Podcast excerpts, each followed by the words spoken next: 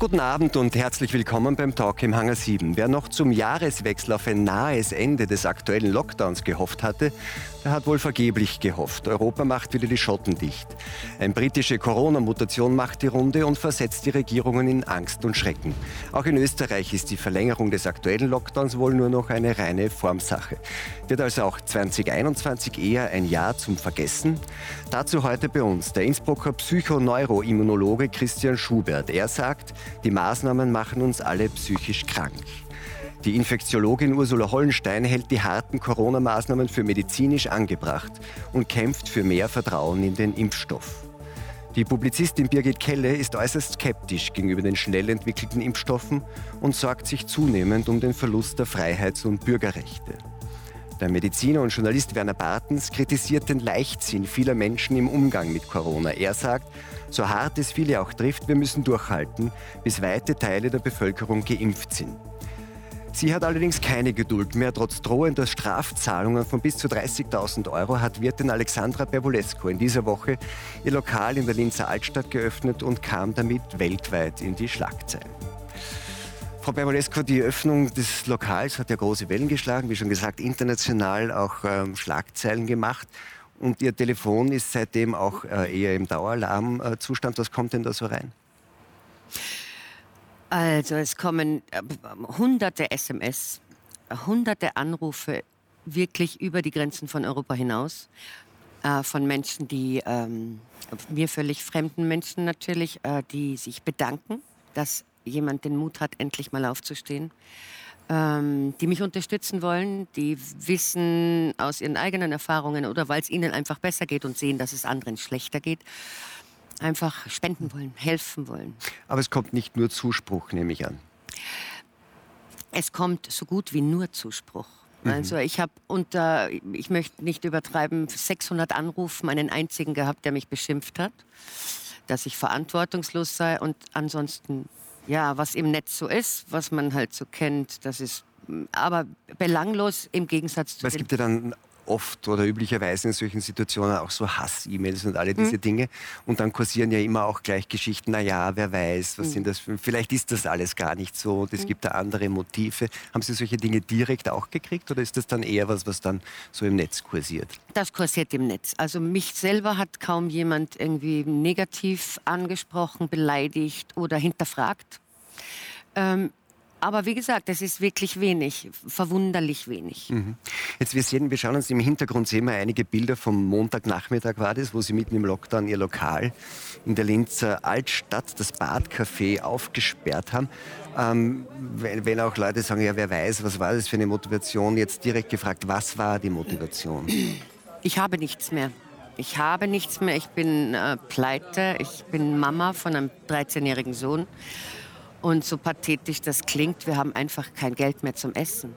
Aber jetzt könnte man sagen, dadurch, dass Sie für einige Stunden im Lockdown gegen die geltenden Regeln Ihr Lokal aufsperren, wird sich an dieser Situation für Sie nicht wirklich was ändern. Ähm, der Plan war auch nicht, dass das so groß wird.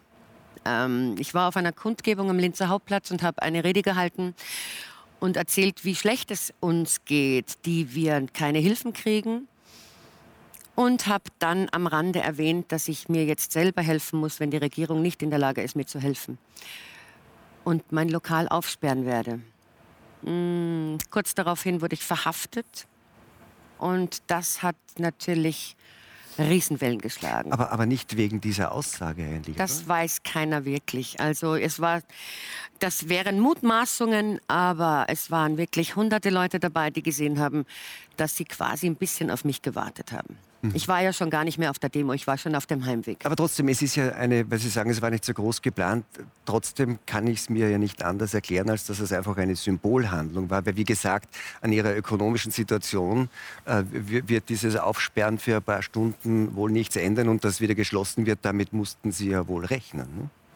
Damit habe ich auch gerechnet. Ich, mir war schon klar, dass ich meinen Laden jetzt nicht offen behalten darf und kann. Aber äh, es war ein relativ lang überlegter Schritt. Also es ist ein Fakt, die Regierung hilft mir nicht. Es kamen die Hilfen nicht an und das seit März sehr kleckerhaft. Ich konnte nicht mal meine Fixkosten tragen. ähm, geschweige denn mich um ein Kind kümmern. Und das war meine Motivation. Es war Schluss und ich finde, niemand hat das Recht, mir das Recht auf Versorgung meines Sohnes. Also das heißt, es war ein, ein Hilfeschrei. Nun ist, jetzt könnte man sagen, eigentlich äh, war es möglicherweise ziemlich kontraproduktiv, weil jetzt müssen Sie mit bis zu 30.000 Euro Strafe rechnen und verschlechtern eigentlich damit Ihre wirtschaftliche Situation. Ne?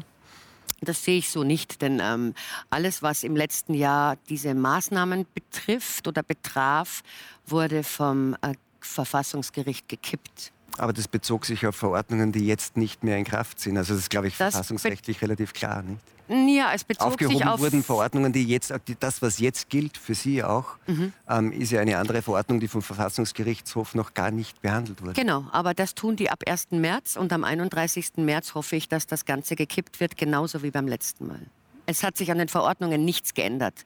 Es wurden zwei Buchstaben verdreht und im Grunde machen wir dasselbe wie im letzten Jahr. Aber jetzt ist die Frage, also mm, es hat immer geheißen, also es gab den Umsatzersatz, es gibt den Fixkostenzuschuss und so weiter. Wie, wie kommt es, dass Sie durch alle diese Hilfsmaßnahmen irgendwie durchgefallen sind? Ja, das frage ich mich natürlich seit März, warum es da nicht losging. Mittlerweile weiß ich, dass dieser Umsatzersatz vom letzten November da ich dann endlich mein Jahr voll hatte und das, den Anspruch darauf hatte, deshalb nicht ausgezahlt werden kann, weil ich in dieser Zeit, äh, in, die, in, diesem Jahr meine Gesellschaftsform geändert habe des Lokals, von einer OG in eine EU. Ich bin aber nach wie vor Inhaberin, Besitzerin, Betreiberin. Es hat sich daran nichts geändert, außer an der Gesellschaftsform. Und dann wurde mir gesagt, das ist jetzt eine neue Firma und für die Tut uns leid. Die EU hat nicht verdient letzten November, gibt also nichts. Ich habe den Minimalsatz bekommen, der aber einfach keine Kosten deckt. Es funktioniert nicht. Jetzt ist, Sie wirken nicht naiv. Ähm, Danke. haben Sie sich rechtlich abgesichert? Natürlich. Wie schaut sowas aus?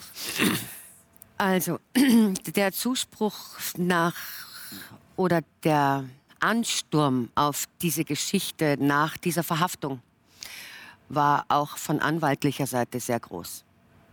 Es haben viele Anwälte mich angerufen, gesagt haben, wollen Sie, wir würden gerne, ähm, wir helfen Ihnen daraus. Ähm, und so ist es auch. Ich habe einen Anwalt an meiner Seite, dem ich sehr vertraue. Und natürlich muss ich damit rechnen, dass ich jetzt irgendwie ähm, zur Rechenschaft gezogen werde, eine Strafe bezahlen muss. Aber ich würde es nicht anders machen. Es geht, ich habe keinen zweiten Plan gehabt, das war mein Plan. Und ähm, da geht es ganz einfach um eine ganz private Entscheidung. Der Anfang war eine ganz private Entscheidung. Mein Kind first. Und wenn niemand in der Lage ist, mich zu unterstützen, diese ganzen versprochenen Hilfeleistungen nicht kommen, muss ich es selbst in die Hand nehmen. Frau Kelle, äh, ja. verstehen Sie die Wut von Frau Berbolesco auf diese ganze staatliche Maßnahmenregime? Ich meine, das ist jetzt österreichisches, das wird jetzt ja. vielleicht im Detail Ihnen nicht so vertraut sein, aber es ist eine Haltung, die viele haben, die sagen, ich kann nicht mehr, ich muss jetzt selber irgendwas tun. Ich kann das sehr gut nachvollziehen sogar, weil ich merke, dass auch in Deutschland durchaus der Widerspruch steigt und auch die Geduld der Menschen steigt, äh, äh, äh sinkt, weil wir ähm, es sich immer weiter herauskristallisiert, wir haben keine Langzeitstrategie. Das heißt, die Menschen merken, wir werden vertröstet von Woche zu Woche, von Monat zu Monat.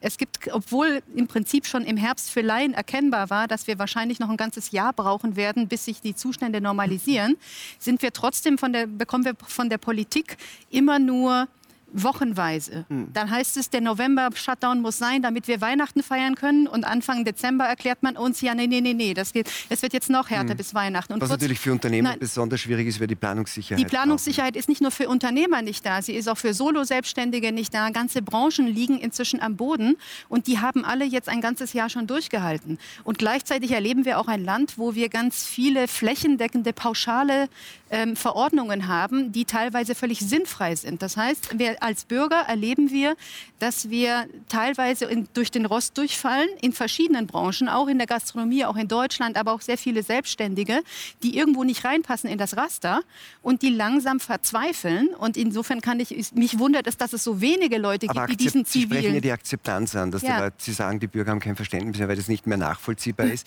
Aber Akzeptanz oder die, die Furcht vor mangelnder Akzeptanz ist vermutlich ja auch der nachvollziehbare Grund, warum die Politik so agiert, weil wenn die im letzten November gesagt hätten, Leute, ein Jahr lang ist das jetzt so, das hätten sie ja auch nicht durchbekommen. Ähm, das hätten sie dann anders gestalten müssen. Aber ich meine, was ist denn die Konsequenz, dass wir angelogen werden? Oder ich habe das Gefühl, man, man behandelt die Bürger inzwischen wie kleine Kinder. Wir sind nicht mehr auf Augenhöhe, die Regierung und die Bevölkerung, ja. sondern wir werden, wir werden betreut. Man, äh, man erklärt uns, was wir dürfen. Man hat uns große Teile von Bürgerrechten genommen und wir haben eine Umkehrung in dieser Argumentationslinie. Inzwischen muss ich als Bürger anklopfen und fragen, wann ich wohl freundlicherweise meine Bürgerrechte zurückhaben darf. Dabei müsste eigentlich die Regierung jeden Tag neu erklären bei den Maßnahmen, welche wirklich nötig sind. Und es muss nachvollziehbar sein. Sie können nicht einmal kleine Kinder so erziehen. Mhm. Auch kleine Kinder folgen ihnen nur nur, wenn sie das Gefühl haben, das macht alles Sinn und wenn man darauf vertraut, dass das Sinn macht. Und dieses Vertrauen ist weg. Und ich will ganz, ganz kurz ja. beim, beim, konkreten Fall bleiben, Herr Schubert, auch aus Ihrer Profession heraus. Wenn man sich das jetzt irgendwie aus der Ferne und nüchtern anschaut, könnte man sagen, das, was Frau Pervolescu gemacht hat, ist auf der anderen Seite eigentlich mit, diesem, mit der Strafdrohung, mit all dem fast sowas wie wirtschaftlicher Selbstmord, nicht? Weil für die wirtschaftliche Situation im Moment bringt das nichts, eher ein hohes finanzielles Risiko. Geht sowas aus Ihrer Sicht in Richtung Verzweiflungstat? Also ich finde es mutig, zunächst mal. Ich finde es zunächst mal ein, ein, ein Zeichen von, von Selbstwirksamkeit, Kontrolle erleben. Das heißt, man nimmt die Dinge wieder in die Hand, man, man lässt sich nicht ohnmächtig ja. äh, ähm, äh, oder in, in, in, ohnmächtige Situation bringen. Äh, ich vergleiche das immer in meinem äh, auch Forschungszusammenhang mit einer Maschine. Ähm, ich habe den Eindruck, dass wir wie Maschinen behandelt werden. Man kann sagen wie kleine Kinder, aber, aber ich denke, es ist noch mehr drinnen. Es ist noch ein, mhm. es ist ein, ein sehr mechanistisches, äh, ein mechanistischer Umgang mit Menschen. Also wir, wir, da, da, schaut niemand auf Psyche, da schaut niemand auf Soziales. Ja? Offensichtlich wird auf Sicht gefahren. Man hat eigentlich, man weiß offensichtlich nicht, das äh, in welche ja auch Richtung gesagt. es geht. Wir fahren ja, wir Sicht. fahren auf Sicht ja. und wir haben die langfristigen Konsequenzen eigentlich gar nicht im Schirm. Mhm. Jetzt, äh, weil man ja auch die langfristigen Auswirkungen wahrscheinlich sagen, des Virus schwer abschätzen kann, äh, man schätzt auch die langfristigen Auswirkungen der Maßnahmen nicht ab. Aber jetzt nochmal da zurück, rechnen Sie mit solchen Dingen vermehrt? Glauben Sie, dass das irgendwie, was auch Frau Kelle gesagt hat, dass sich da was aufstaut, dass das öfter so zum Ausbruch kommt, dass da mehr passiert? Wir heute erfahren, es gibt morgen, zuerst hat es geheißen, morgen sperren 1000 Wirte auf. Es sperren aber nicht 1000 Wirte auf, sie stellen nur Kerzen in die Fenster, ähm, um irgendwie darauf hinzuweisen, wie traurig das ist, dass, dass die Gastronomie so in dem Zustand ist, in dem sie ist. Also da passiert was, aber dann irgendwie doch symbolisch eher nicht in dieser zugespitzten Weise, wie es Frau Berbulescu gemacht hat. Also, also für mich ist es kein selbstschädigendes Verhalten. Für mich ist es zunächst mal mutig und, und von der psychologischen Seite würde ich das eher als gesund sehen, wenn jemand ähm, beginnt sozusagen sein eigenes Kind zu schützen und, und, und die Nase voll hat. Und ähm, ich sehe es nicht als so selbstständiges Verhalten, weil man kann durchaus damit rechnen, dass es Menschen gibt, die Geld haben und die das auch unterstützen. Also, das unterstützen. Ich finde, das ist eher eine Selbstermächtigung. Ja ich, finde, ich empfinde es eher als eine Ermächtigung eigentlich, dass man sagt, ich so nehme das nicht mehr hin, genau. sondern ich möchte jetzt verhandeln zumindest. Ich möchte wenigstens sprechen. Das wäre das Mindeste. Auch das ist etwas, was verloren gegangen ist. Wir debattieren nicht mehr über den Sinn und Unsinn, sondern wir bekommen mitgeteilt, was wir jetzt umzusetzen haben. Und jeder, der widerspricht, wird ja inzwischen auch, also von Corona-Leugner über äh, bei uns Markus mhm. Söder äh, findet, das ist jetzt eine Corona-RAF. Also man wird quasi schon als Terrorist bezeichnet, einfach nur, weil man legitim und auch auf anständige Weise diskutieren möchte über die Frage, ob eine Maßnahme Sinn macht oder ob es Unsinn ist. Und das geht nicht. Eine, eine Zusatzfrage nur noch an den, an den Psychoforscher, wenn ich das so sagen kann. Es gibt ja auch die andere Reaktion, die man vermehrt merkt, Richtig. nämlich das ist nicht das Rausgehen und wie Sie sagen, aktive und Selbstermächtigung, sondern der total, totale Rückzug, Darauf die Isolation, die ja auch genau. ein gewisses Gefahrenpotenzial Absolut. hat. Also ich meine, das, so etwas äh, kann man, wie gesagt, als gesund sehen, oder ich würde es als gesund sehen. Krank wird es dann, wenn natürlich äh, so große Verzweiflung ist, dass man man beginnt aggressiv zu werden, äh, schädigend, ja, also sowohl andere zu schädigen oder auch sich selber zu schädigen. Also wir, wir wissen, äh, dass, die, ähm, äh, dass der Alkoholkonsum, äh, Nikotinkonsum äh, deutlich äh, vermehrt ist in den Überhaupt letzten Monaten. Ne? Das ist alles mehr jetzt Sucht. Ähm, ich habe Sorge, dass, dass sehr viel Gewalt 2021 stattfinden wird. Also dass die Leute nichts mehr zu verlieren haben, auf die Straße gehen und riskieren. Und dieses Risiko wird ja offensichtlich von, vom Staat schon äh, prophylaktisch äh, angenommen, weil ja. wir hören, dass äh, Polizei verstärkt wird, dass, ähm, dass äh, Querdenker ähm, äh, äh, diffamiert und diskreditiert werden zu, zu, wie gesagt, entweder Terroristen oder Rechtsradikalen. Also wir haben eine, eine, eine wir haben etwas im Land, in dem Fall in Deutschland, aber natürlich in Österreich potenziell auch. Ich wundere mich, warum zu wenig auf die Straße gehen. Ähm, aber Tatsache ist, ähm, es wird, also ich habe Sorge darum, dass es 2021, wenn die Menschen nichts mehr zu verlieren haben, auf die Straße gehen und, und dann kracht's, weil, weil, so weil sich offensichtlich ja. bereits die Staatsmacht in Stellung äh, ja. zieht und aufrüstet und, und äh, die Menschen zu Terroristen abstempelt, auf, auf die man dann auch gewaltig und gewalttätig einprügeln kann. Und das wird passieren. Herr Bartens, ähm Jetzt, ich nehme an, Sie haben natürlich, weil das hat man immer, Verständnis für die individuelle Situation von Bevolesco, würden aber wahrscheinlich trotzdem sagen, Schicksale wie das von Frau Bevolesco muss man einfach in Kauf nehmen, weil alle diese Maßnahmen sind notwendig, um die Pandemie äh, im Griff zu halten, so gut es eben geht und eine äh, erstens die Überlastung des Gesundheitssystems und dann auch hohe Übersterblichkeiten zu verhindern. Ist das so? Naja, das läuft irgendwie in eine ganz falsche Richtung hier. Ich weiß gar nicht, wo ich anfangen soll. Natürlich habe ich persönlich Verständnis für die Notlage und dafür, etwas dagegen tun zu wollen. Ich kann mir auch die, sowohl die persönliche, die psychische, die innerfamiliäre, wie auch die finanzielle Not, das kann ich mir vorstellen. Und da haben Sie auch mein, mein Mitgefühl, um das mal zu sagen. Aber dann, und das hat jetzt eben auch durch ihre beiden Nachredner so eine Färbung bekommen, sich dann zu so einer Art Märtyrerin oder wie so ein Michael Kohlhaas oder Robin Hood. Wir kämpfen hier doch nicht gegen eine autokratische, dunkle Obrigkeit, gegen eine böse Macht, die uns nur Schlimmes will und die ihre Freude darin hat, uns zu unterdrücken, zu unterjochen und uns In deutlich zu machen. Darf ich bitte ausreden? So. Ja, das haben Sie deutlich gemacht, dass das Ihre Weltsicht ist. Aber da finde ich, bei allem Verständnis für sozusagen Ihre persönliche Not, die Freiheit, Freiheit des Einzelnen hört da auf, wo sie die des anderen gefährdet. Das ist seit Kant und noch viel vorher ist das ein allgemeiner Grundsatz. Und sie haben damit sich selbst und vor allen Dingen auch andere gefährdet und auch die, die da zusammengekommen sind. Und ich weiß ja, Herr Schubert, ich schätze Ihre psychologischen Forschungen in vielerlei Hinsicht sehr, aber ich finde, es ist doch etwas anderes, ob ich in diesem Mikrokosmos für mich, mir tut es gut, selbstwirksam zu sein. Das ist so ein Schlagwort in der Psychobranche, selbstwirksam. Ich sehe, dass ich was tun kann. Völlig richtig, ein gesunder Mechanismus. Aber ich muss doch auch so eine Art Public Health Gedanken haben, also an die öffentliche Gesundheit denken, an das, was wir hier alle aus Solidarität füreinander machen. Und da geht es darum, Kontakte zu vermeiden und uns möglichst einzuschränken. Und das sind sozusagen zwei, so, so sehr das persönlich individuell verständlich ist, äh, das klingt ja gerade hier wie so ein Aufruf zum Widerstand. Und es gab ja auch schon in Deutschland, das will ich Ihnen nicht unterstellen, aber diese Menschen, die sich angemaßt haben, ich bin wie Sophie Scholl, ich bin der aufrechte Kämpfer gegen den Obrigkeitsstaat, das hat eine Tönung. Das sind abgesehen davon abstruse historische Vergleiche mit, mit Unterdrückung, Diktaturen, die wirklich völlig in die falsche Richtung gehen. Man kann, ich bin mit vielen Politikern nicht einer Meinung, aber man kann trotzdem, glaube ich, den meisten unterstellen, sie machen das besten, aus bestem Wissen und Gewissen. Sie machen das, um uns und das Land zu schützen. Sie tun sich damit selber nicht leicht und sie sind nun mal mit einer Situation konfrontiert. Ich meine, wenn ich das schon höre, sie fahren auf Sicht. Ja, sie fahren auf Sicht. Auch Wissenschaftler fahren auf Sicht. Ich schreibe schreib seit einem Jahr nichts anderes als über diese Corona-Themen. Und da merken wir doch, wie sich Erkenntnisse verändern, wie neue hinzukommen. Und das ist deswegen kein Widerspruch und nichts Falsches, sondern das ist der wissenschaftliche Prozess, dem sich auch die Politiker natürlich anschließen, indem sie versuchen, dazu zu lernen. Und manche, die die Größe haben, sagen auch, ich habe mich geirrt, das war eine Fehleinschätzung. Und äh, Jens Spahn, mit dem ich wirklich nicht immer auf einer Linie bin, hat im April schon gesagt, wir werden einander viel verzeihen müssen.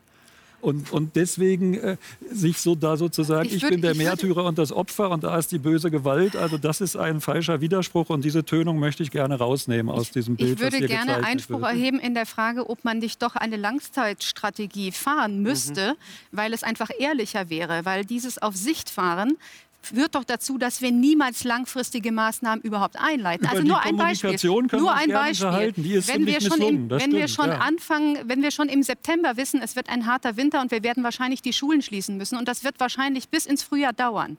Wenn ich schon im Herbst so agiere, dass ich weiß, ich habe jetzt möglicherweise ein halbes Schuljahr, wo ich Kinder vernünftig beschulen muss, aber wahrscheinlich von zu Hause, dann kann ich mich den ganzen Sommer darauf vorbereiten und dann kann es auch funktionieren. Wenn Sie aber immer nur auf vier Wochen Rhythmus hinarbeiten, dann werden sie zum Beispiel, das ist nur ein kleines Beispiel, in den Schulen niemals eine vernünftige Langzeitstrategie hinbekommen und niemals vernünftigen Unterricht hinbekommen. Und das werfe ich der Politik durchaus vor. Wenn es denn so einfach wäre und wenn die Menschen mitmachen würden. Ich habe mir heute sehr ausführlich die Mobilitätsdaten für Deutschland angeguckt. Wir bereiten da einen großen Text fürs Wochenende für die Süddeutsche Zeitung vor.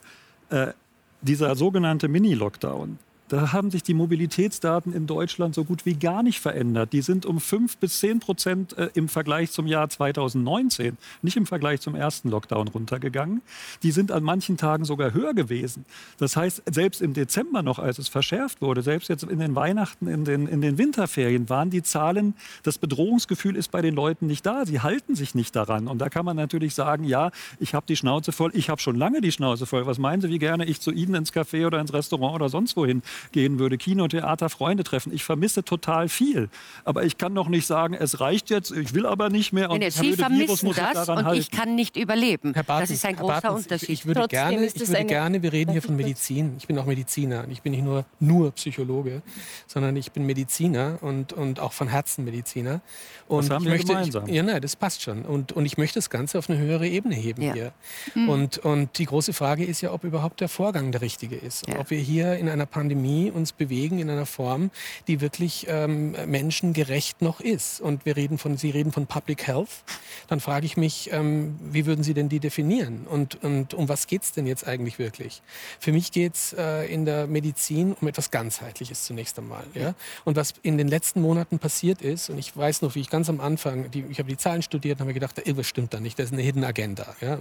Habe ich auch schon geahnt, irgendwas äh, läuft da schief, aber gut.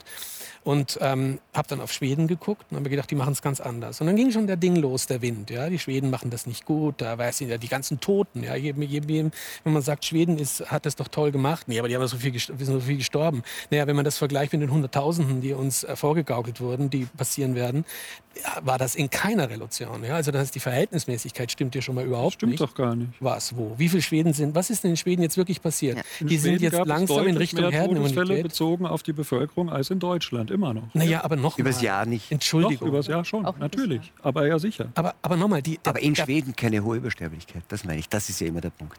Ja. Es geht ja. darum, wie viele Corona. Genau. Was macht, ja, aber nochmal, was mache mit der Gesellschaft? Dänen oder Deutsch. Was ist der Preis? Hm? Und der ja, Preis, Sie, und das ist das, Sie, wie ich in die ja voraus, gehe. dass tatsächlich eine ganze Gesellschaft von Ärzten und Politikern nur noch den einen Blickwinkel hat. Und das stimmt einfach nicht. Natürlich gibt es Leiden das durch die Maßnahmen erzeugt wird. Keine Frage. Aber dass das ignoriert wird, das, stimmt doch einfach. Aber das nicht. sagt sich so leicht hier.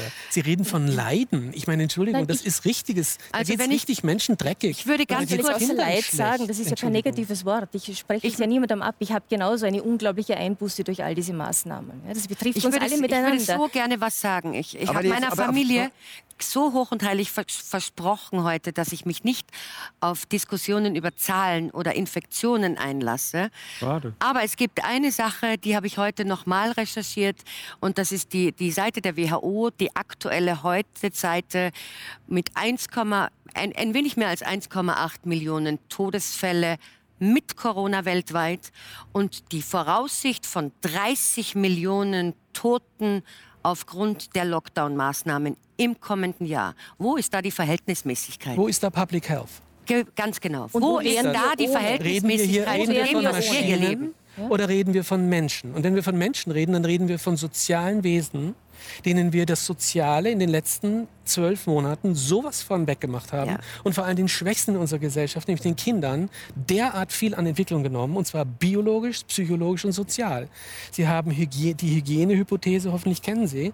Kinder brauchen Umgebung, damit ihr Immunsystem überhaupt sich entwickelt erster äh, Hinweis auf Krankheit in Zukunft. Zweitens Traumatisierung in den kleinen Wohnungen mit äh, äh gesteigertem Alkoholkonsum, mit Jobverlust, mit Arbeitslosigkeit, mit sozioökonomischen Problemen. Wir sind bereits im sozialen Feld. Und ich kann Ihnen sagen, Kinder, die sechs von diesen Adverse Childhood Experiences durchmachen, verlieren 20 Jahre ihres Lebens. Und jetzt möchte ich wissen, was Public Health hier ist. Ja, absolut. Aber Frau Holstein war 20 Jahre des Lebens. Ich möchte Ihren Teil, weil Sie nämlich äh, sagen, ähm, es ist ja nicht wahr, dass niemand schaut auf die Folgewirkungen. Ja. Aber ist es nicht interessant? Wir, also Dashboard ist sozusagen eines der, der, einer der großen Begriffe dieser Pandemie. Wir haben also die Infektionszahlen und so weiter. Ähm, wahr ist aber schon, dass, die, dass das, was mit den Folgen passiert, und zwar nicht nur ökonomisch, jetzt für Unternehmen oder für Einzelunternehmen, dass das interessanterweise nirgends auf einem Dashboard ist. Müsste man nicht für eine, und da bin ja. ich bei Frau Kelle, für eine offene, dauerhafte Diskussion über Angemessenheit von Maßnahmen sagen, beides immer präsent haben, beides auf einem Dashboard haben und sagen, so, hier sehen wir, was passiert, wenn wir nichts tun und hier sehen wir, was passiert, wenn wir was tun, nämlich die Folgen der Maßnahmen. Wie wollen wir das abwägen? Zu zählen wie Inzidenzen oder Todesfälle. Ja, das sind Zahlen, die können Sie in, eine, in ein Raster schreiben. Sie können nicht gut ein Dashboard machen für die psychologischen Folgen. Das heißt aber nicht, dass sie ignoriert werden. Und das heißt auch nicht, dass die Maßnahmen prinzipiell nur gemacht sind, um möglichst Corona-Tote zu verhindern und alles andere wird negiert. Das stimmt einfach. Aber wir haben doch tatsächlich auch, das haben ja auch Mediziner ähm, bestätigt, also wir haben zum Beispiel bei uns in Deutschland schon im Mai Schon im Mai warnten die Kardiologen, dass es plötzlich einen Rückgang, einen dramatischen gäbe von 30 Prozent von Verdachtsfällen für ähm, Herzinfarkt und für Schlaganfall. Und die Kardiologen sagten, wir werden diese Leute alle nicht mehr in die Vor wir hm. bekommen sie nicht mehr in die Vorsorge. Die werden hier alle mit dem Notarzt eingeliefert, die werden sterben.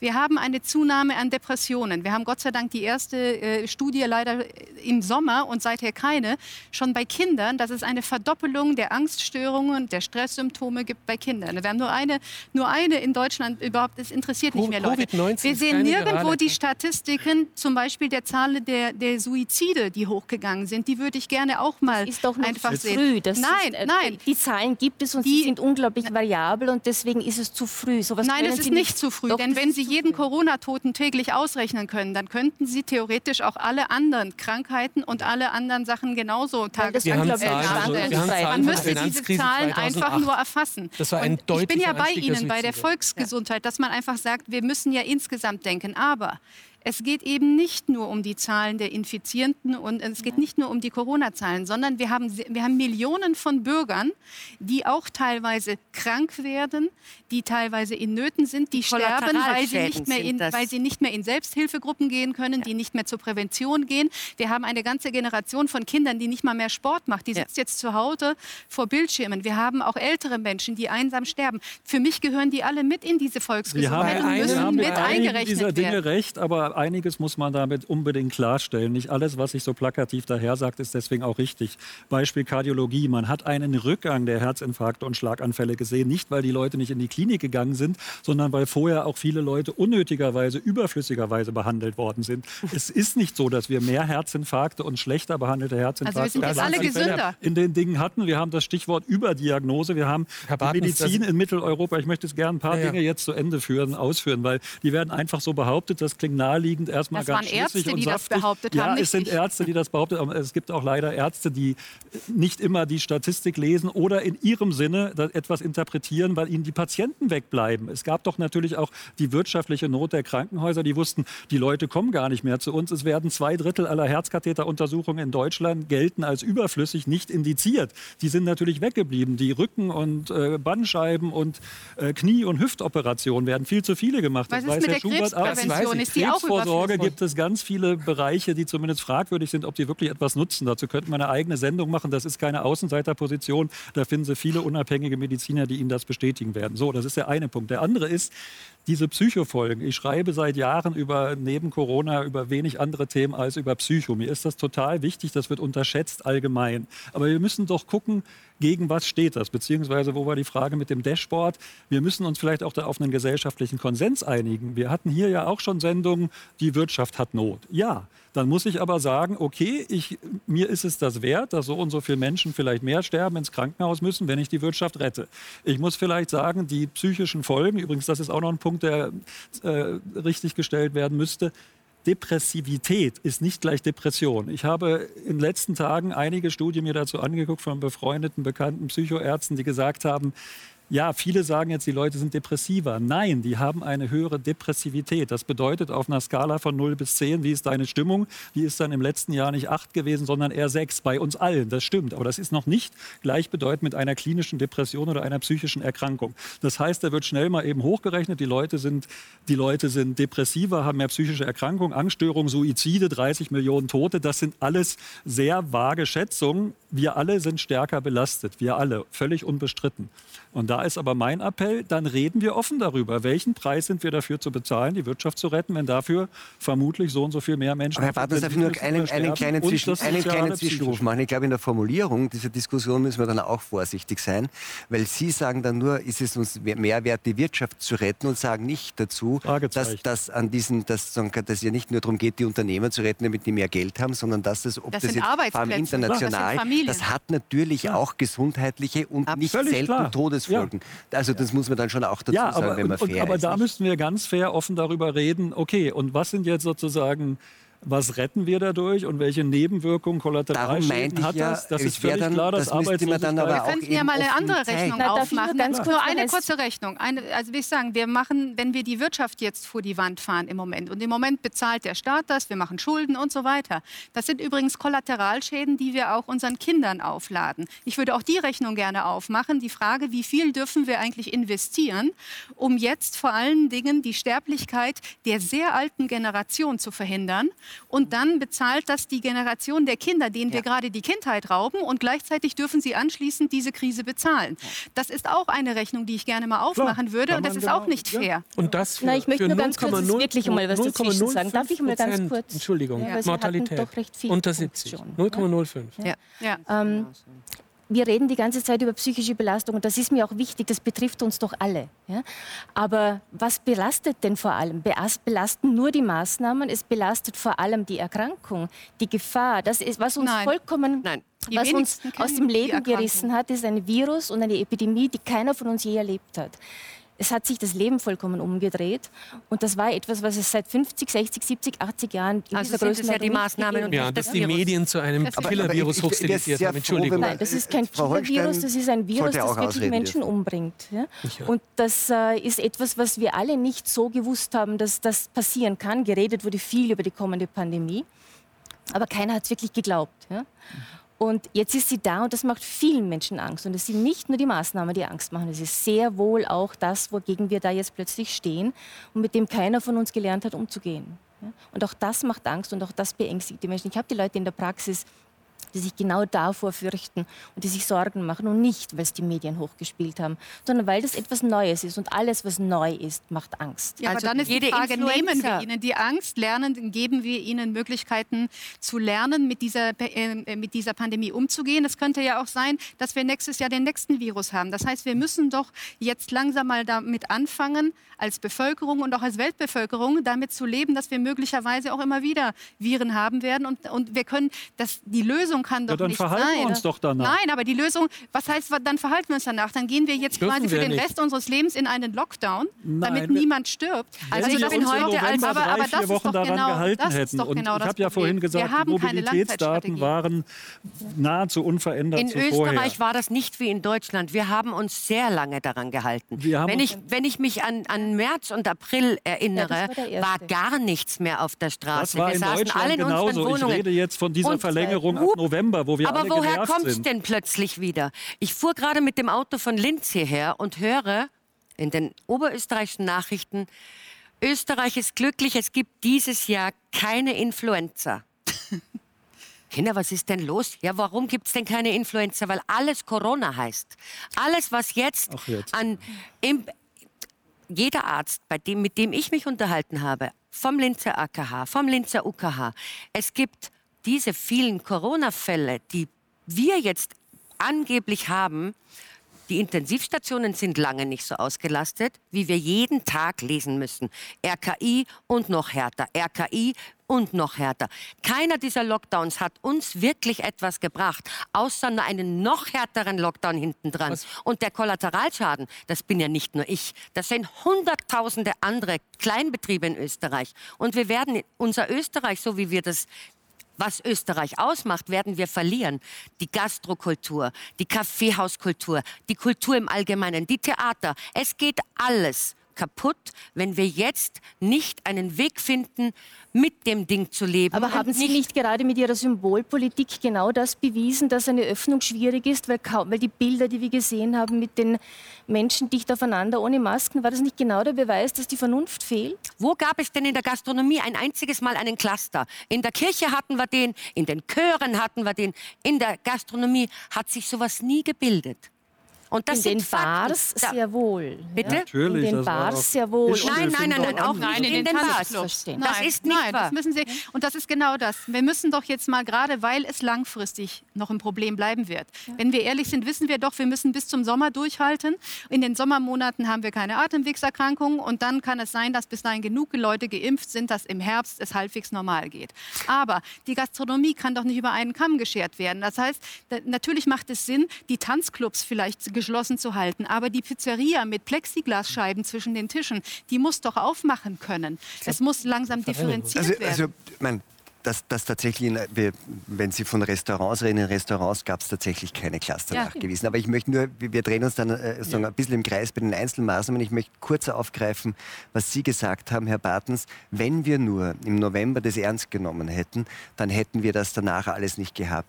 Glauben Sie wirklich, dass das stimmt? Also das ist ja genau das, was das, ja. das politische Problem ist, dass man sagt, wenn wir jetzt dann wird es eh. Und das funktioniert aber nie. Also ich glaube, dass die Kommunikation granatenmäßig schlecht gelaufen ist und man weiß das aus anderen Zusammenhängen, wenn ich Aber Sie haben es genauso kommuniziert wie die Politik? Nee, ich, sag, ich gucke jetzt im Nachhinein darauf. Ich habe da nicht gesagt, das müssen wir machen, sondern wenn ich sage, du musst 20 Kilometer laufen und dann komme ich erschöpft an mit Gepäck und ganz schwer und dann sagt mir einer, und jetzt noch mal 10, da, da gibt es entsprechende Versuche, dann bricht die Hälfte zusammen. Wenn ich denen von vornherein mit ähnlichem Gepäck sage, ihr habt 30 Kilometer, dann halten alle durch. Also dieses verzögert, äh, vertröstet werden und ach übrigens ist es doch noch nicht vorbei, das ist furchtbar. Aber wenn also es aber ist zu eine, sagen, jetzt haben wir eine, Dialog eine schlechte Kommunikation. Aber wenn ich vorher gesagt hätte, wir wissen es nicht, aber es ist bedrohlich und wir müssen das ernst nehmen. Es war doch so, die Arztpraxen waren im März, April leer in Deutschland, im November waren sie voll. Die Leute haben sich nicht, äh, die Kontakte sind um 5 Prozent zurückgegangen. 5 Prozent, das ist nichts. Das heißt, wir haben nichts dazu beigetragen. Wir Leute, die aufgefordert wurden, Kontakte zu vermeiden, dass es besser wird. Und haben uns das so zu, das klingt jetzt blöd, selber eingebrockt, aber wir hätten es selber mit in der Hand gehabt. Und dann Nein. kam natürlich die blöde Argumentation auch von Nordrhein-Westfalens Laschet, Armin Laschet, der dann gesagt hat, wirklich nur vier Wochen und dann ist auch gut. Und das konnte er nicht einhalten. Er hätte sagen müssen, wenn sich alle dran halten, haben wir gute Aber Chancen, jetzt, dass es dann Und jetzt mache ich einen kurzen Schnitt. Jetzt, jetzt wird es eh ähm, das, was Laschet gesagt hat und das, was alle anderen gesagt haben, mit den Öffnungen nicht geben, weil jetzt kommt es ja eh noch viel härter und genau mit der Argumentation, die Sie genannt haben, zu sagen, ihr habt euch nicht gut verhalten, das habt ihr jetzt davon, jetzt kommt nämlich noch der viel härtere Lockdown und die Deutschen planen das für die nächste Zukunft. Schauen wir uns einen kurzen Überblick an, was dort geplant ist. Während in Italien oder auch am spanischen Festland nach Wochen des harten Lockdowns nun erste Cafés wieder öffnen, hat Deutschlands Kanzlerin Angela Merkel ihre Mitbürger jetzt auf weitere acht bis zehn sehr harte Wochen mit noch härteren Maßnahmen eingestimmt. Menschen aus einem Haushalt dürfen sich nur noch mit einer weiteren Person treffen. In Hotspot-Regionen dürfen sich Personen ohne triftigen Grund nicht weiter als 15 Kilometer von ihrem Wohnort entfernen. Ministerpräsident Markus Söder zog die Maßnahmenschraube noch weiter an. Beim Einkaufen und in Bussen und Bahnen müssen die Bayern ab Montag FFP2-Masken tragen. Berufspendler aus dem Ausland müssen sich einem wöchentlichen Corona-Test unterziehen. Zudem will Söder eine Corona-Impfpflicht für Mitarbeiter in Alten- und Pflegeeinrichtungen. Dagegen allerdings formiert sich massiver Widerstand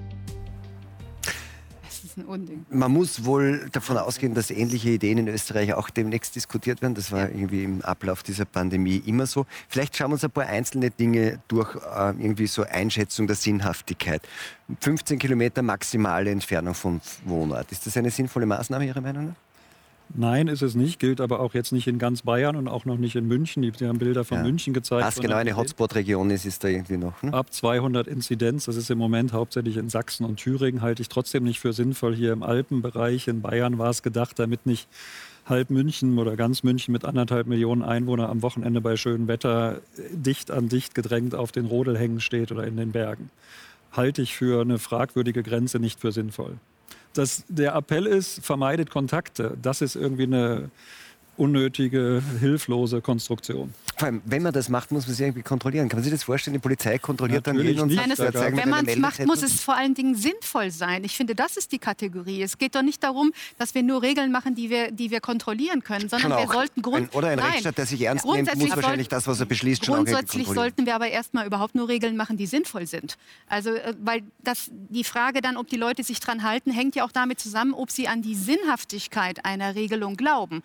Und wenn die Menschen nicht daran glauben, weil sie gar nicht wissen, warum sie zum Beispiel nach 21 Uhr nicht auf die Straße gehen sollen, nicht mal mehr spazieren gehen sollen, obwohl draußen niemand ist, Aber dann das, ist das eben, ist doch, dass die, dass die Politik da natürlich hilflos reagiert, aber auch aus einer Art Verzweiflung. Bei uns im Nachbardorf wurde vor einigen Tagen eine Versammlung oder ein Treffen von 20, 30 Jugendlichen aufgelöst. Ich habe kürzlich gelesen, da wurde ein Kindergeburtstag auch im Münchner Raum mit 30 Leuten gefeiert. Als dann die Polizei davon mitgekriegt hat, haben sich die Erwachsenen, die da auch dabei waren, im Schrank versteckt. Also das ist ja auch so ein Aber das wirklich sind doch die großen Kindergartenverhalten. Ausnahmen. Das ist doch, das ist doch wirklich Das ist natürlich, wenn sowas immer wieder passiert und dazu beiträgt, dass das Infektionsgeschehen weitergeht, dann trifft es natürlich blöderweise auch den, der um elf, darf ich kurz ausreden, der um elf allein mit seinem Hund rausgeht, was natürlich völlig harmlos, banal, okay sein sollte. Das ist doch eher eine Hilflosigkeit, weil so viele Leute das meinen. Ich finde aber eine Ausnahme und ich höre auch im Bekanntenkreis, dass die Leute sagen, Moment, das ist ja noch erlaubt und das ist ja nicht verboten. Und ich meine, es ist auch nicht verboten, mit dem Föhn in die Badewanne zu steigen. Und Ja, trotzdem aber da vertrauen wir auf den Verstand der Menschen. Keiner von uns schmeißt seinen Föhn in die Badewanne, weil wir alle gelernt haben, was sinnvoll ist und was Ja, nicht. aber jetzt guck mal, wie die kleinen Nein. Kinder, das ist ja nicht Sie verboten. trauen, also sie treffen trauen den Menschen schlicht und ergreifend überhaupt nichts mehr zu, sondern Und die Politik will lieber mit Drohungen und mit Verboten arbeiten, anstatt die Menschen zu überzeugen und, Und mitzunehmen. ja, und und das Wenn ist es ein so Problem. viele gibt, die sich nicht überzeugen lassen, Entschuldige, reichen ja muss schon ein paar wenige. Herr Schubert wollte was sagen, dazu sagen. Es, es nervt mich kolossal langsam wieder. Nochmal, ich habe begonnen mit Schweden. Ich möchte endlich mal eine Antwort darauf. Die haben es anders gemacht. Die haben es aber wirklich anders gemacht. Sie haben Menschen menschengerechter behandelt. Sie haben liberaler sind sie umgegangen mit Menschen. Sie haben Menschen leben lassen. Sie haben sie sozial leben lassen. Sie haben jetzt eine zunehmende Herdenimmunität. Das heißt, es ist eigentlich die Rechnung saugut aufgegangen. Und wir im Gegenzug machen härter, härter, härter. Härter. Da ist weich gewesen. Da ist verdammt weich gewesen. Und zwar, der Lockdown war nicht und danach war es dann auch relativ weich. Und die sind nicht alle gestorben, Entschuldigung, so wie uns vorgegaukelt wurde. Ich möchte endlich eine Antwort. Und nicht immer mit diesen paar, Entschuldigung, das klingt zynisch, das will ich auf keinen Fall sein. Mir tut jeder leid, der da gestorben ist in Schweden, zu viel in den Altersheimen, weil sie privatisiert und ökonomisiert sind. Ihr Thema, ja, wo ich sie sehr schätze. Für ihre Kritik der Maschinenmedizin gegenüber, die sehr viel äh, Geld verdient. Ja, äh, und hier offensichtlich nicht so viel Geld verdient hat im, im, im, in diesen ganzen kardiologischen Untersuchungen, Katheter, die unnütz sind. Ja, da sind wir uns sehr einig, sehr einig. Aber hier bin ich nicht einig mit Ihnen, weil ich möchte endlich mal eine Antwort und auch von der Infektiologin, wie es möglich ist, dass offensichtlich, und es schaut so aus, je härter wir umgehen mit Menschen, desto weniger, äh, desto, desto höher ist die, die Problematik mit den Infektionszahlen und Krankheiten. Weil offensichtlich schaut es paradox aus, die Geschichte. Und es wird immer deutlicher, dass wenn man mit Menschen so umgeht, wie vor allem in Bayern umgegangen wird, und, oder in momentan mittlerweile, ich finde also Deutschland grauenhaft. Ich bin froh, dass ich in Österreich lebe. Ernsthaft. Ich finde das, was da momentan abgeht, das ist super grenzwertig. Das ist eine Härte, Können die wir unterscheiden zwischen den. Maßnahmen und der Kommunikation Und über die Mediziner und Maßnahmen? Psychologe und Weil ich glaube, dass es schon wichtig ist, ja, dass die Bitte? Kommunikation sehr falsch war, oft falsch. Ja. Immer noch. Hallo, das falsch. Immer noch kostet falsch, Menschenleben ja. lang. Aber, aber, das, die, es aber das, ändert das ändert nicht. nichts an, den, an der Tatsache, dass die Maßnahmen im Großen und Ganzen wichtig waren. Nein, sie waren Nein, nicht die waren wichtig. überhaupt da nicht da wichtig. gibt's- Schweden da an, gibt's- das ist lächerlich. da. Schweden hat angefangen und wollte gar nichts machen. Das wäre so die ideale Studie gewesen. Die einen lassen es einfach laufen und die anderen machen es streng. Das hat sich über Einfach das laufen Jahr lassen, weil voll- Schweden. Entschuldigung. Nein, das war dann nicht wohl, das Plan. nur Die Herdenimmunität. Das war eine- Am Nein, es war eine sehr kontrollierte. Aber sie haben es versucht, kontrolliert zu machen Sie und dann haben sie sind auch auf sich gefahren. ja? Ja, aber diese ganze Frage ist ja, das ist ein interessanter Punkt. Sie sagen, die Maßnahmen waren richtig, aber die Kommunikation war falsch. Nun kann man ja über Studien lang diskutieren. Also ein, es gab einen guten Literaturkritiker in der Süddeutschen Zeitung, der gesagt hat, ein schlechter Gedanke lässt sich nicht gut formulieren. Also die Frage ist, ob... Äh, ne, ähm, die, und, und, und ob es wirklich die Maßnahmen sind. Es gibt jetzt diese neue Studie, Sie kennen sie auch, wo auch John Ioannidis an der Stanford University wieder war, die also durchuntersucht haben, welche Auswirkungen denn diese harten nichtmedizinischen Maßnahmen, also Kontaktbeschränkungen und so weiter, wirklich hatten. Und, die, äh, und diese Studie sagt, es ist sehr zweifelhaft, ob diese harten, so quasi Lockdown und beschränkten Maßnahmen tatsächlich auf, aufs epidemiologische Geschehen eine große Auswirkung hatten. Ich bin ja ein großer ähm, Freund von Studien, aber in dem Fall muss man das eine sagen, ist Maßnahme oder auch Studie und das andere ist, wer hält sich dran. Und wenn wir jetzt nochmal, Sie wollten ja eine Antwort auf Schweden Bitte. haben, meine Antwort ist so, wenn wir die, jetzt das Frühjahr vergleichen, harter Lockdown in Deutschland, die Menschen haben sich dran gehalten, Kontaktreduktion um 65 Prozent. Die Schweden haben es nicht gemacht. Damals Unterschied in der Zahl der Todesfälle, umgerechnet auf die jeweilige Einwohnerzahl, fünfmal so viele in Schweden. Dann hatten wir jetzt im Herbst fünfmal so viele, das können Sie das überall heißt, nachgucken. Wenn es einen, Fakten, einen Faktencheck über ihn gibt, können wir das. das mhm. Weil wir reden hier von 100.000 Millionen Das waren, also das waren in Deutschland knapp 10.000, in Schweden, da waren es damals 6000 Schweden hat aber nur 10 Millionen Einwohner, Deutschland okay. 83 Millionen, Faktor 8, 6 mal 8 sind 48, 10 zu 48 sind Faktor 5. Dafür fahren wir alle an die Wand. Und hatte davor ja, eine sehr starke Untersterblichkeit Schweden. Das, das, vielleicht auch es geht sagen. um Sterben an Corona. Jetzt haben wir hm. diesen Mini-Lockdown, verschärften Lockdown, noch härteren Lockdown, miserabel kommuniziert, ist misslungen, sind wir uns einig, aber die Menschen haben sich auch nicht entsprechend dran gehalten. Und was nützen mir die tollsten Maßnahmen, wenn es keiner macht? Dann kann Ach, ich auch nicht hinterher sagen, in der Studie, die Maßnahmen haben nichts gebracht, sondern die Maßnahmen müssen befolgt werden oder eben nicht. Ich bin ja der Letzte, der irgendwie nach so einem autoritären Staat schreit, aber ich denke schon auch Selbstermächtigung, Selbstwirksamkeit. Was kann ich tun? Da kann ich doch sagen, ich kann meinen Beitrag leisten, dass ich es nicht verbreite, dass ich nicht dazu beitrage, dass ich mich daran halte und nicht überall das Schlupfloch suche. Ach, das ist noch erlaubt und da merkt es ja keiner und da fahre ich trotzdem jetzt hin, weil da habe ich jetzt Lust zu und das brauche ich mal, weil sonst geht es mir so schlecht. Ich möchte noch mal zurückkommen auf die Frage Kommunikation und, und nicht nur Maßnahmen, also beschränkende Maßnahmen, sondern auch Maßnahmen sagen, quasi für den Ausstieg.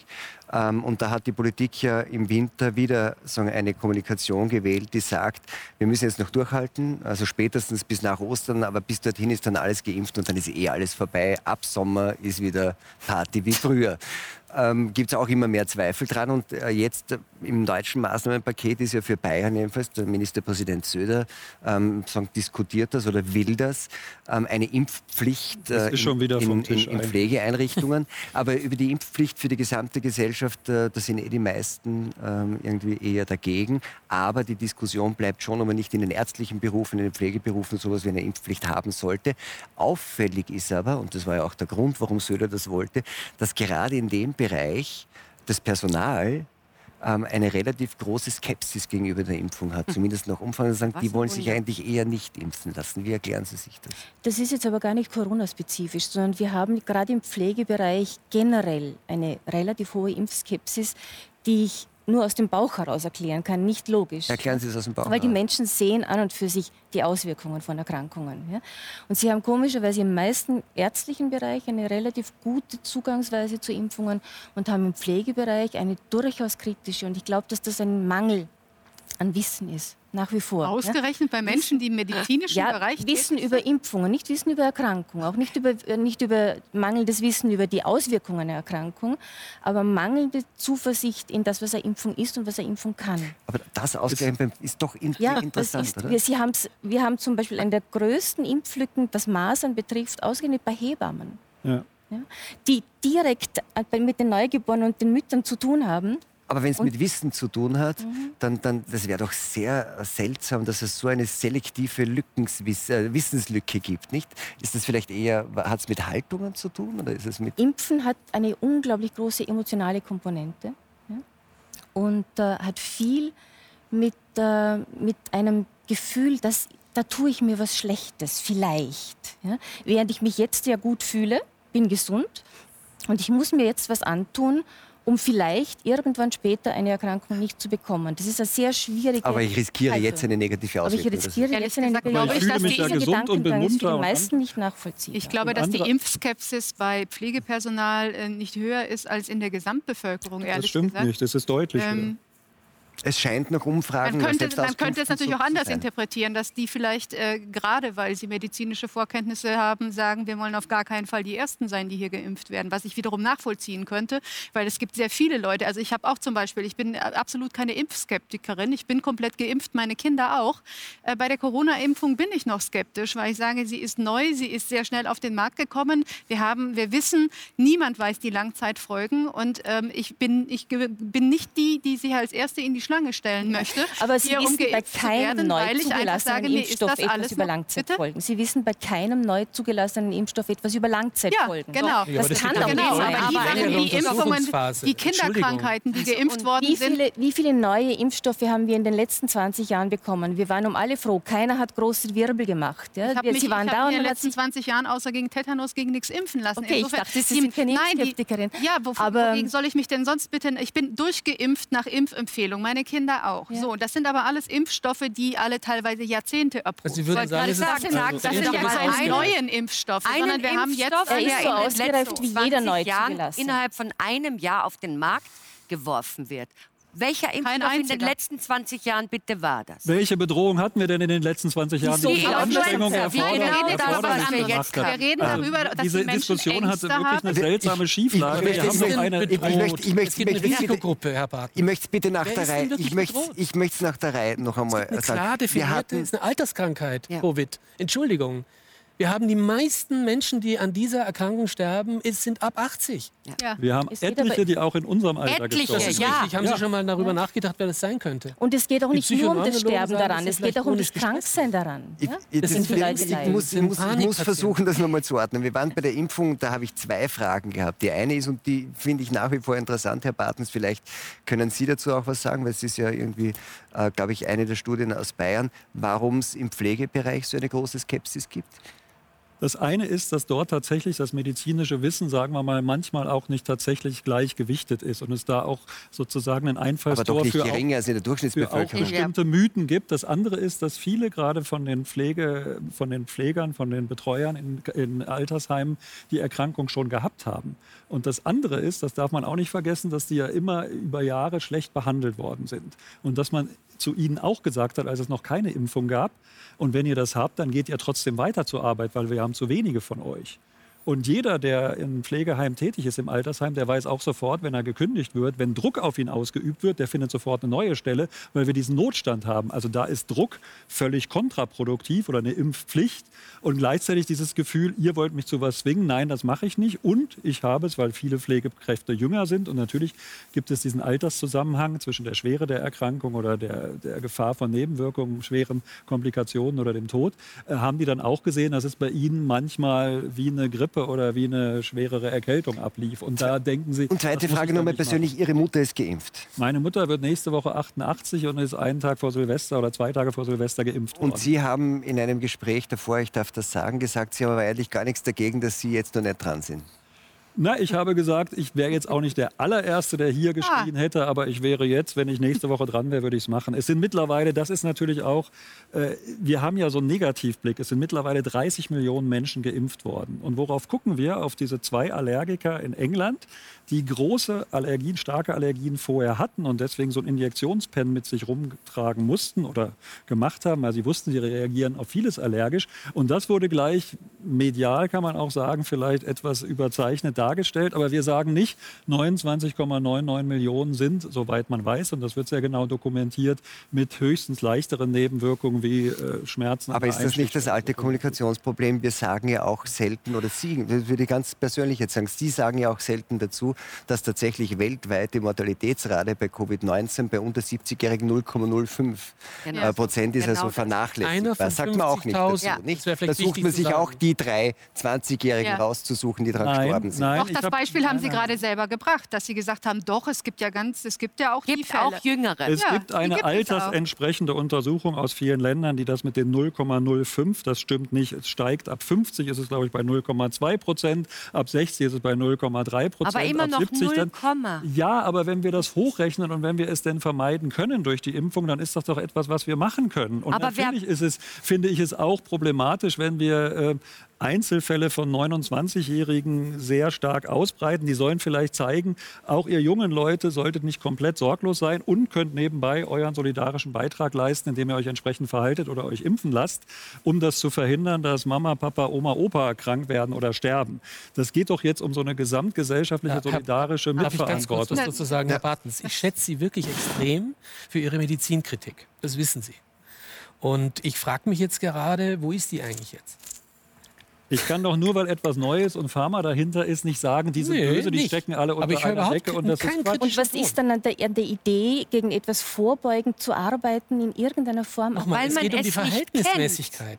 Und es geht darum, dass ein. Impfstoff so innerhalb wie jedes kürzester neu Zeit zugelassene aus dem- Medikament. aus dem Boden jetzt gestampft wurde und wir eigentlich in der dritten Genau. klinischen Phase sind. Und diese Phase wird an der Bevölkerung momentan Nein, wir sind nicht in der dritten nicht, klinischen ja. Phase. Ja, aber das es ist vollkommen falsch. Wir sind schon draußen, weil wir abgeschlossen. 40.000 geprüft haben. Im New England Journal of Medicine wurde es gerade veröffentlicht, oder? Ganz und das war's. Ich Das sind auch Warum werden immer hunderte Millionen Euro zuerst mal äh, von Ja. den Pharmafirmen gezahlt, um Hunderttausende Okay. zu untersuchen? Warum jetzt nur 40.000? Ich, ich möchte jetzt, 80 wenn wir bei der, Impfung bei der Impfung sind, möchte ich die Impfexpertin Frau Holstein auch noch einmal ein paar Sachen fragen. Also Sie sagen, ähm, die, die Impfung ist geprüft wie alle anderen. Man hat zwar Dinge parallelisiert durch Ja. die Beschleunigung von Verfahren, aber prinzipiell, aber aber nicht die prinzipiell sind die Kriterien. Kriterien nicht verändert worden. Also man kann sich auf diesen Impfstoff genauso verlassen wie auf andere Impfstoffe.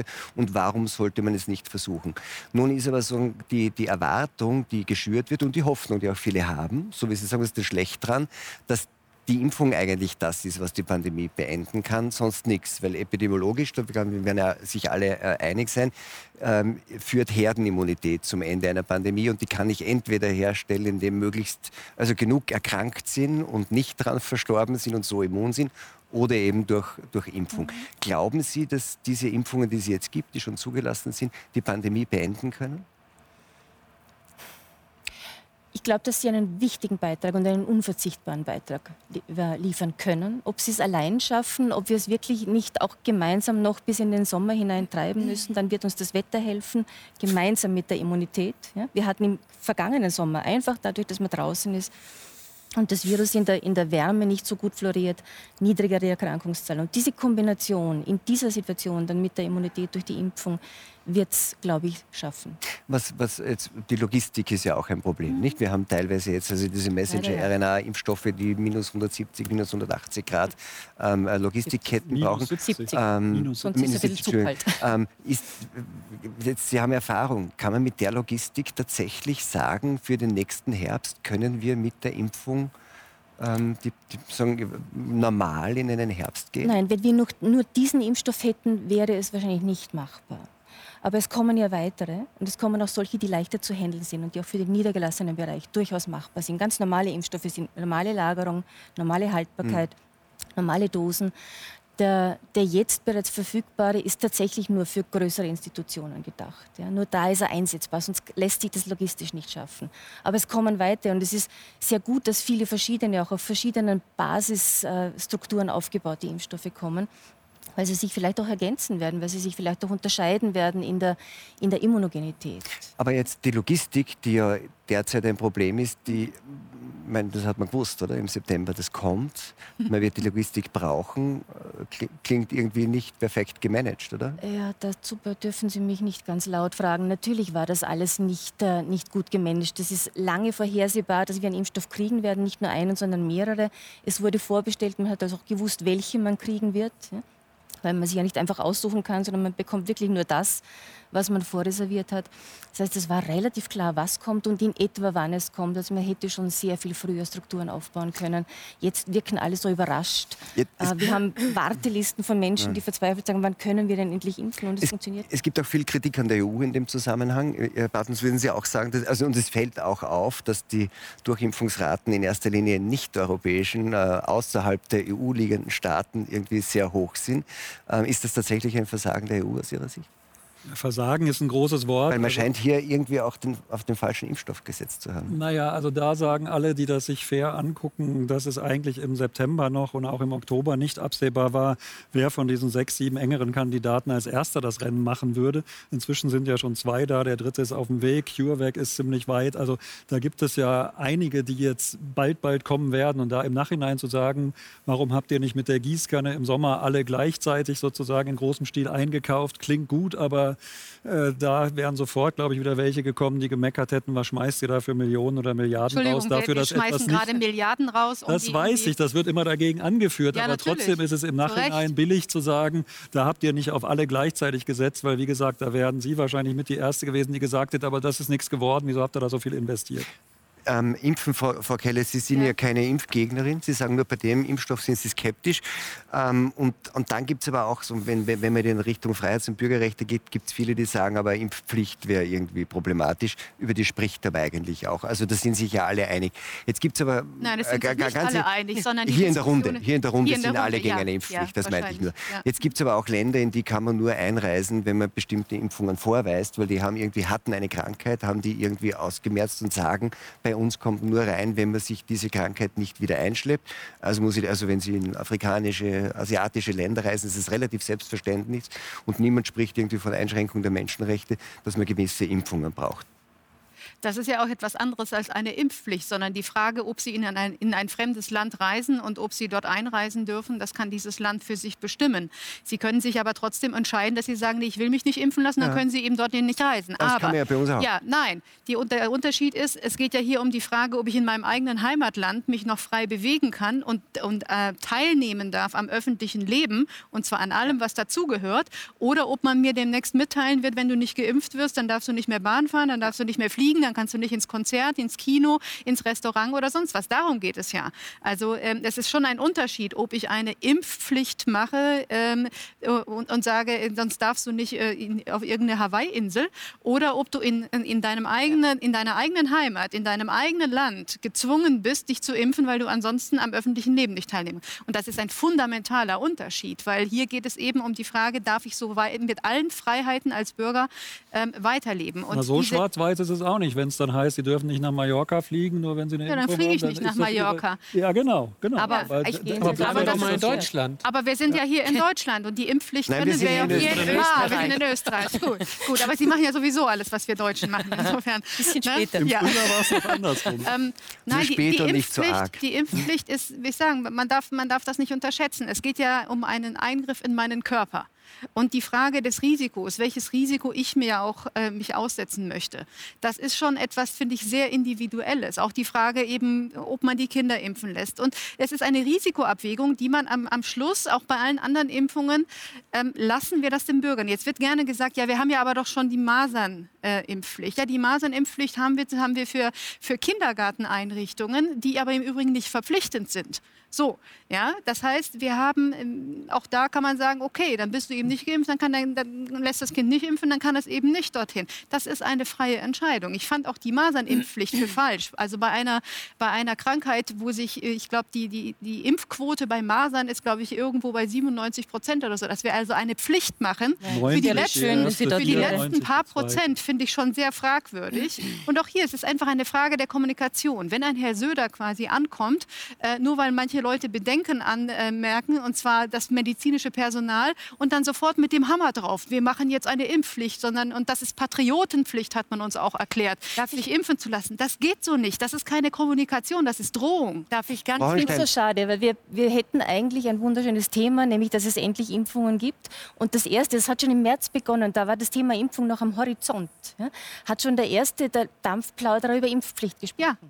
Noch bevor wir überhaupt wussten, dass Aber wir dann bald wissen wir, welche haben werden, Gesinnung ja. da am Werke ist. Ja, aber und das sind ist das das wirklich Problem. die Menschen, um die es geht, ja, die halt vor jedem Mikrofon das Wort Impfpflicht in, in den Aber die regieren müssen, uns. Ja? Aber wir kommen doch genau dahin. Wir dürfen doch jetzt bitte nicht so, so die Schauen wir Augen mal, wir schließen, hinkommen. dass wir sagen, wir sind sehr weit von einer Impfpflicht entfernt. Es ist, Die Debatte jetzt, ist doch schon da. Es ist, Ja. doch, es ist doch durch die Hintertüre schon voll da. es ist bis Ich jetzt alles darf in kein wir Flugzeug befürchtet haben. steigen Was? bei der Lufthansa, weil ich einen Test und ich muss Ja, das- in spätestens Testen, drei Wochen Impfpflicht. muss ich die wir Impfung Dinge haben. durcheinander, Jetzt, ja? Nein, nein, nein, das mischen wir nicht durcheinander. Aber es war ja auch keine Test, keine Testverpflichtung noch vor fünf Wochen. Es hieß, es gibt keine verpflichtenden Tests. Es gibt all das, was jetzt auf dem Tisch liegt, war vor fünf Monaten Verschwörungstheorie. Und da muss man einfach mal Butter bei die Fische machen. Das ist also genauso, das ist ja. ein lächerlicher Versuch, jetzt ähm, da rauszuzögern, dass die Impfung mit Sicherheit kommen wird, die verpflichtende Impfung für ein freies Leben. Ich möchte mich frei entscheiden. Gehe ich ins Theater, gehe ich ins Schwimmbad, fahre ich mit der Bahn oder mit meinem Auto, das ist meine Entscheidung. Und die Entscheidung als Mutter möchte ich auch für mein Kind. Ich möchte mhm. nicht, dass mein Kind in einem Land lebt, wo es Dinge tun muss, die einfach mit demokratischem Regieren nichts mehr zu tun. haben. es geht um Verhältnismäßigkeit. Wenn Ebola wäre, könnten wir anders Absolut. reden. Aber es geht um die Verhältnismäßigkeit. Ja. ja? Das ist ja. für mich ein, ein absolut wichtiger Punkt. Wir haben Risikogruppen, die haben wir zu schützen gar keine ja. Frage. Und wir hätten, und in der, wir hätten, Herr Bartens, warten Sie, Millionen wir hätten in den letzten Monaten... die vielleicht mal einsperren und nicht uns bitte, alle. Lassen Sie mich bitte fertig reden. 20 Millionen Menschen einsperren. Lass mich bitte fertig reden. Sobald man über wir hatten jetzt, ist oder erst bei Wir hatten Monate die wir verstreichen ließen in Bezug ja. auf den Schutz dieser Risikogruppen. Ganz offensichtlich wird überall äh, ganz ja. deutlich. Ja? Wir hätten mit den Milliarden, äh, die für die ganzen Testungen, für die unnötigen, die selbst die Internisten sagen in Innsbruck, ähm, äh, wir brauchen das nicht, das ist irre, die gesunden Leute alle zu testen. Mit diesen, es wurden irrsinnig viele Tests eingekauft, die konnten nicht aus, äh, äh verwendet werden. Äh, ich frage mich gerade, hätte man mit dem Geld, man hätte Schlösser bauen können ja. für alte Menschen und für Pflegen und für ihre Mutter oder wo auch immer. Ja? Also man hätte die sowas von schützen können mit dem Geld und das hat man nicht gemacht. Ich frage mich, um was geht es hier? Geht es hier um die Impfung am Ende des Tages doch an alle äh, ja. zu verteilen oder geht es wirklich um Leben äh, einer Risikogruppe, die wir schützen müssen und wo ich absolut, ich bin kein, keiner, der sagt, Corona ist, ist eine lockere Geschichte, mhm. aber Entschuldigung, bleiben wir bei den Tatsachen und die heißen, wir haben eine kleine, eine relativ kleine Gruppe, die echt gefährdet ist und wir haben eine riesengroße Gruppe, die in Angst und Schrecken ver äh, versetzt wurde in den letzten Monaten, wo wir zwischen zwischen 20 und 40, da sind die, wo die meisten Ängstlichen sind, im Alter von, die Jungen sind, die Angst haben, mhm. interessanterweise. Und das sind die, wo einer von fünf Millionen stirbt. Also Entschuldigung, was ist das für eine Verhältnismäßigkeit? Ja, aber Angst hat nie was mit, mit logischer Größenordnung zu tun. Das aber deswegen also, sollte man ja gegen die Angst arbeiten. Nein, das ist nicht mit Wissen Sie was? Ich sehe das im was mich stört? in der täglichen Arbeit. Was mich stört? Ja, Wenn Mediziner meinen, sie können über so komplexe Wissenschaft wie Psychologie das und Soziologie und so weiter so reden wie Sie. Jetzt passen Sie bitte auf. Darf ich nur kurz was sagen? Ich, ich stehe täglich in der Praxis und ich mache normalerweise Reisemedizin. Ich sehe Menschen, die auf Reisen fahren. Und ich kann Ihnen nur sagen, wovor die sich fürchten. Das sind nicht die Dinge, die sie wirklich gefährden werden. Es wird jetzt jeder zweite vor Schlangen bissen. Und es fürchtet sich keiner vor dem Verkehrsunfall, an dem ein Großteil der Touristen verstirbt. Die Angst und die Größenordnung der Angst und die Fokussierung, wovor ich mich fürchte, hat nichts mit der Größenordnung des Problems zu tun, das mich bedroht. Und das, ist, das sehe ich jeden Tag. Das ist keine Milch. ich sage Ihnen, die 20- bis 40-Jährigen, die Jungen sind die, die die meisten Ängste haben. Jetzt fragen ja. wir uns, warum. Ja, Woher das kommt ist das? richtig, ja, aber wir haben jetzt auch, und Sie sagen ja, Sie sind Arzt, das sind Sie auch, das weiß ich, wir haben zwei Millionen Corona-Tote jetzt weltweit.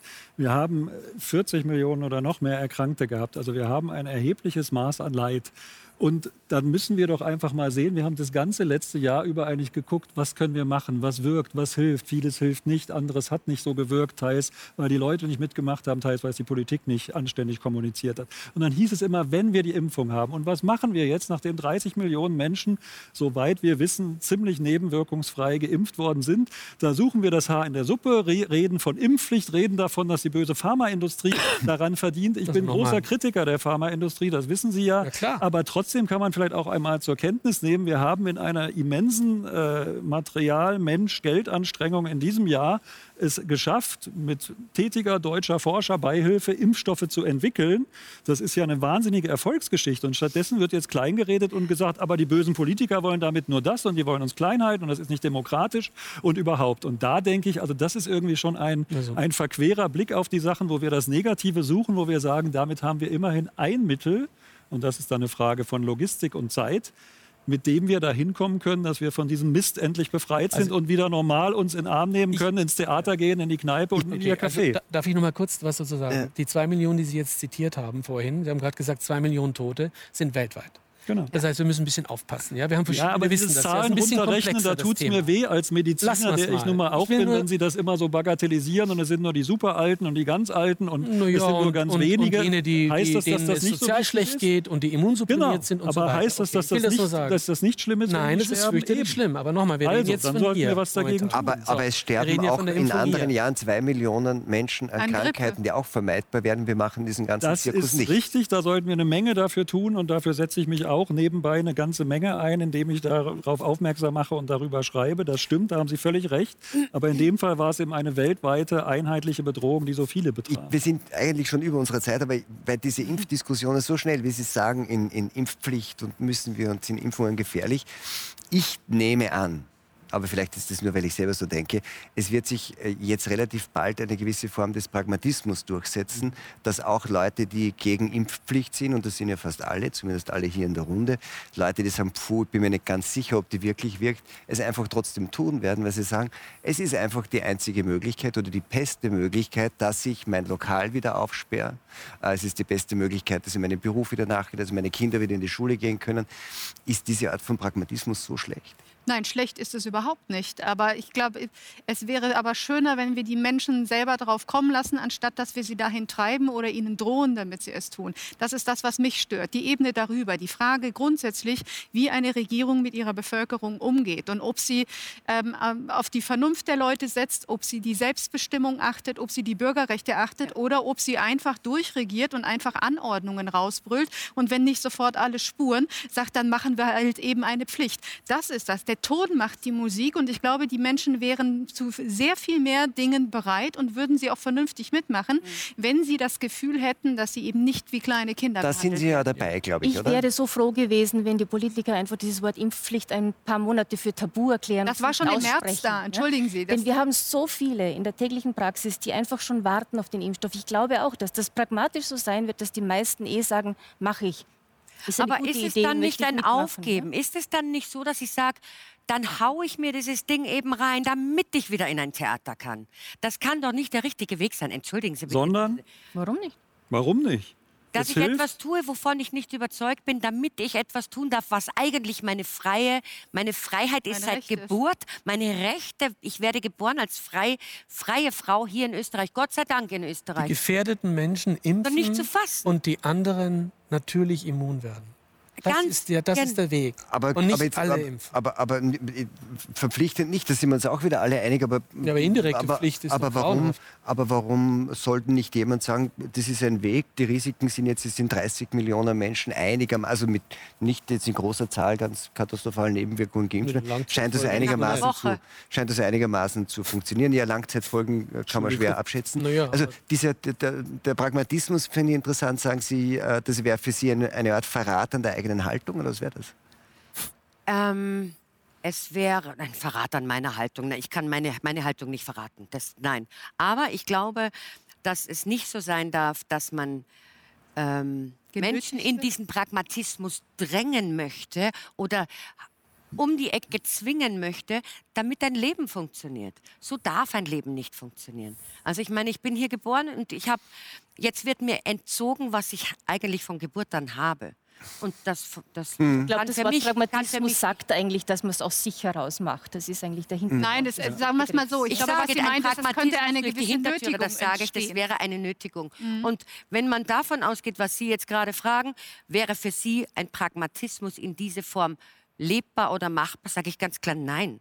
Ich möchte das in ich meinem fühle mich Leben genötigt, einen Führerschein zu machen, weil ich Auto fahren will, weil ich sonst andere gefährdet. In dem Fall kann man sagen, Sie könnten sich aus pragmatischen Gründen dazu äh, berufen sehen, sich impfen zu lassen, damit Sie Ihr Leben mit der Freiheit, die Sie haben möchten, wieder leben können. Entschuldigen das ist bitte, ja eine Chance und Sie, haben die, Chance, Sie haben die Chance, sich dagegen zu entscheiden. Aber ich wehre mich auch dagegen, wenn jedes Mal von einer Gefahr für die Freiheitsrechte oder die Demokratie die Rede ist, wenn mein Fitnessstudio geschlossen ist oder wenn Das ist doch jetzt nett. Nee, da, da kommen Sie mir jetzt bei von vielen Leuten rum. So. Ist bei richtig. Ihnen ist das sehr existenziell, das habe ich verstanden, aber trotzdem Darum betonen Sie mir das mit dieser Freiheit und Ihrem freien Leben zu sehr, weil ich nicht sehe, dass Sie dafür bereit sind, vielleicht aus pragmatischen Gründen etwas zu tun, mit dem Sie sich nebenbei aber auch andere schützen können. Dieser Vergleich mit dem Führerschein und dem Auto, der hinkt, das wissen Sie, der hinkt aber ganz gewaltig.